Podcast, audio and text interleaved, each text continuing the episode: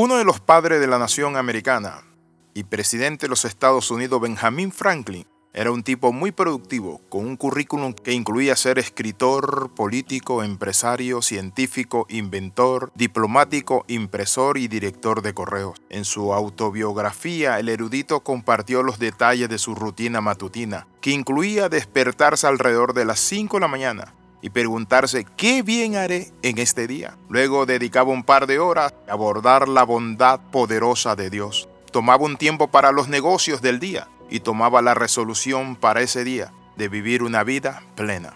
Bienvenido al devocional titulado La vida devocional. Hay muchas personas que reciben estos devocionales y otros devocionales y cada día los escuchan, los valoran y los aprecian. ¿Y saben qué? Encontramos que estas personas son como árboles plantados junto a corrientes de agua, cuya hoja no cae y siempre reverdecen. La Biblia dice en Isaías capítulo 26, verso 9, Con mi alma te he deseado en la noche, y en tanto que me dure el espíritu dentro de mí, madrugaré a buscarte, porque luego que hay juicios tuyos en la tierra, los moradores del mundo aprenden justicia. Noten lo que decía el profeta, con mi alma te he deseado en la noche. ¿Desea usted a Dios en la noche? La pregunta es cómo podemos nosotros desear en la noche a nuestro Padre Celestial. Eso representa que cada noche nosotros debemos, antes de acostarnos, leer las Sagradas Escrituras, tener un tiempo para agradecer a Dios el día que nos ha dado. Pero al venir la mañana y entre tanto que esté el Espíritu dentro de nosotros, debemos madrugar a buscar a Dios. Alguien me dijo, pero para mí eso de pararme a las 5 no va, porque yo me paro a las 8. Pero si usted se para o se levanta a las 8, pero una hora antes lo hace para estar con Dios, eso es madrugar. ¿Qué quiero decirte con esto? Tu madrugada puede ser a las 10 de la mañana si te para a las 11.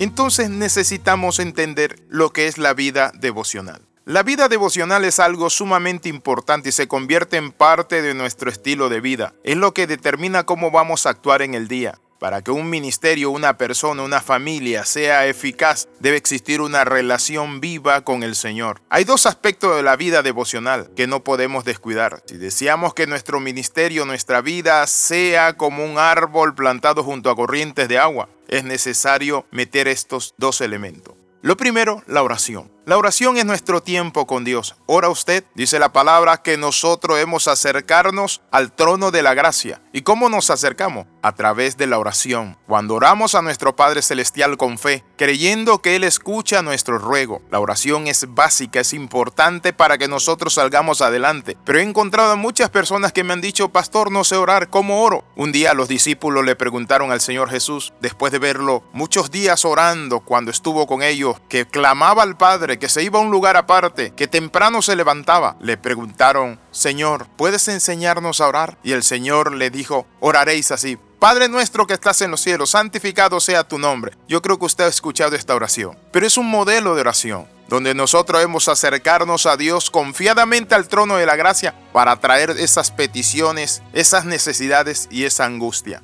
El otro elemento importante es el estudio de la palabra de Dios. El salmista David decía algo interesante, tu ley es mi delicia, todo el día en ella medito. La palabra del Señor nos muestra que lámpara es a nuestros pies su palabra y lumbrera a nuestro camino. También el salmista decía, ¿con qué limpiará el joven su camino?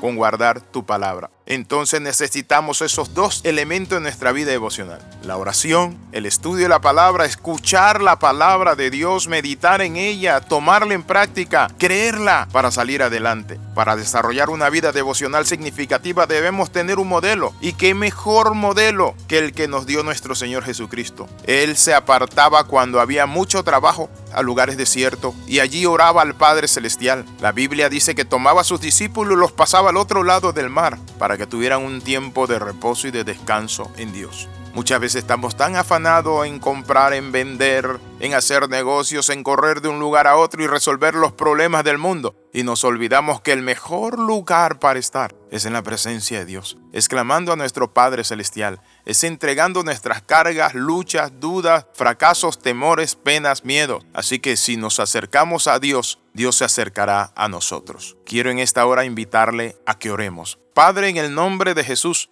pongo, Padre, mi atención en este elemento tan importante como es la vida devocional.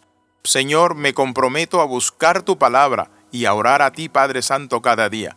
Mientras me dura el espíritu, madrugaré a buscarte, y en la noche te anhelaré con todo mi corazón. Amén y amén. Escriba al más 502 42 45 60 89 y recuerde las 13. Comenta, comparte y crece con nosotros. Le saluda el capellán Alexis Ramos. Nos vemos en el próximo devocional.